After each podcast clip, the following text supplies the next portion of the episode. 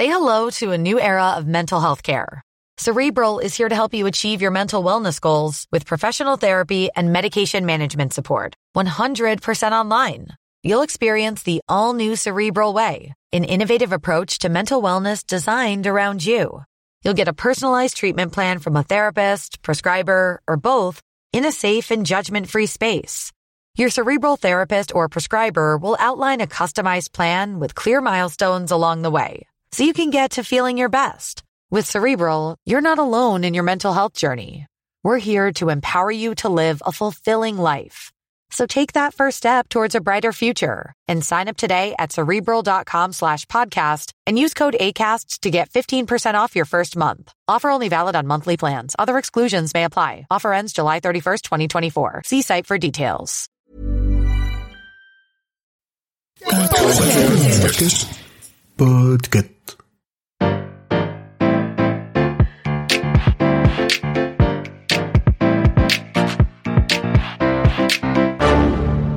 Bonjour, vous avez choisi la réponse D. Mais d'abord écoutez la question. Aujourd'hui, dans la catégorie sciences et technologies, la question va vous donner des super pouvoirs.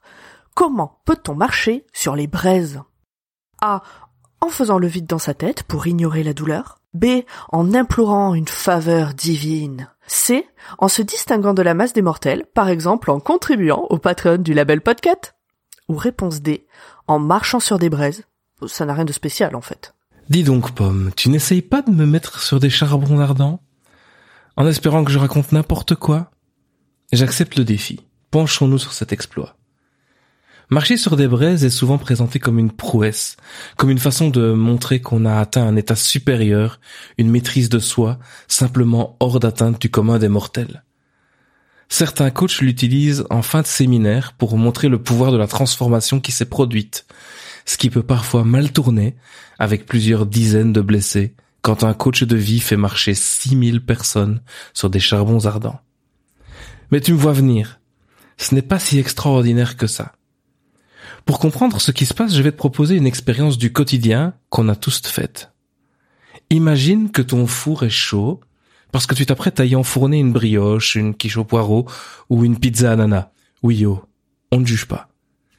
Ça ne te pose aucun problème de mettre la main dans ton étuve, mais s'il s'agit d'aller toucher la grille que tu y as laissée, ou les parois et résistances, c'est une autre paire de manches. Pourtant c'est étrange quand on y réfléchit. L'air à l'intérieur est à la même température que la plaque qui attend ton futur repas. Elle devrait donc te brûler de la même façon.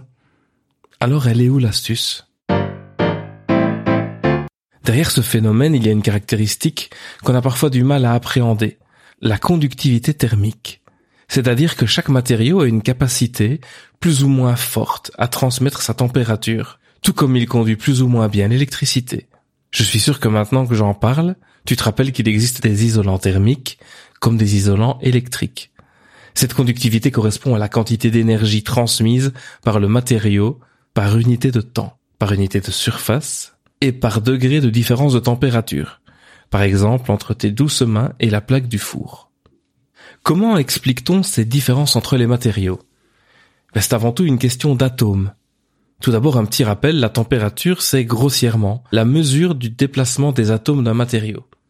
Ceux-ci ne restent en effet que rarement immobiles. Plus ces atomes vibrent, plus un corps est chaud. Et nous ne tirerons aucune conclusion de cette phrase. La capacité à transmettre la chaleur dépend donc de la capacité d'un atome à faire vibrer ses voisins. Par exemple, dans un métal, les atomes sont fortement liés entre eux et possèdent en plus des électrons libres qui se promènent dans le matériau. Ceux-ci vont transmettre une partie de la chaleur, et des vibrations donc. Mais le lien entre les atomes va faire en sorte qu'ils se comportent vis-à-vis des vibrations un peu comme une corde de guitare dans une vibration synchronisée pour transmettre l'énergie.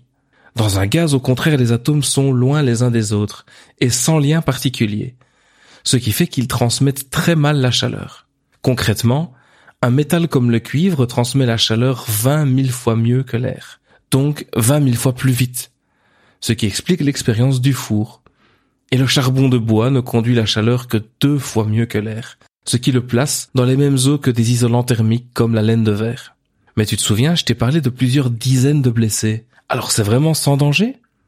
Dans le cas dont on parle, le nombre de gens voulant faire l'expérience a provoqué des embouteillages. ce qui fait que certains sont restés trop longtemps en contact avec le charbon. Même si mettre sa main dans le four ne fait rien, le chicon qui y passe des heures le perçoit de façon différente. En plus, il arrive que le charbon contienne des impuretés, comme des petits morceaux de métal, ou que certains morceaux de charbon collent à la peau. En bref, en théorie c'est sans risque, mais en pratique, il faudra faire un petit peu attention. Bravo, c'était la bonne réponse. Pour aller plus loin sur ce sujet, retrouvez les sources en description. La réponse D est un podcast du label Podcut. Vous pouvez nous soutenir via Patreon ou échanger directement avec les membres du label sur Discord. Toutes les informations sont à retrouver dans les détails de l'épisode. À demain pour une nouvelle question sur la thématique littérature.